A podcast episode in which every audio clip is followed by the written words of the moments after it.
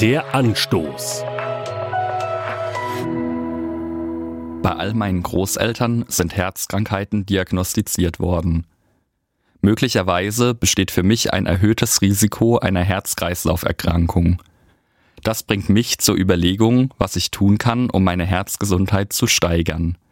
Die Deutsche Herzstiftung empfiehlt Sport treiben, sich genügend entspannen, eine gesunde Ernährung, auf ausreichenden und regelmäßigen Schlaf achten und Blutdruck, Cholesterin und Blutzucker im Blick behalten. Solche Maßnahmen kann ich ergreifen, um auf mein Herz zu achten das Körperorgan.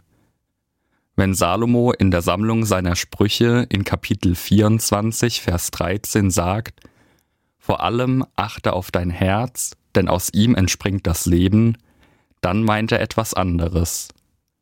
Ihm geht es um das Herz als Sitz der Gedanken, Gefühle und Wünsche. Doch wie kann ich dem Beachtung schenken? Manchmal ist mein Herz verhärtet, ich blocke Emotionen ab, mir fehlt die Empathie für meine Mitmenschen. Ich empfinde es dann als hilfreich, wenn ich mir bewusst mache, auch diese Menschen sind von Gott geschaffene und geliebte Wesen. Mein Herz wird dann weicher, ich versuche mich in meine Mitmenschen hineinzuversetzen. Vielleicht hat mein Herz aber auch nicht genug Kraft. Mir fällt es leichter, andere zu lieben, wenn ich selbst genug Liebe erfahre.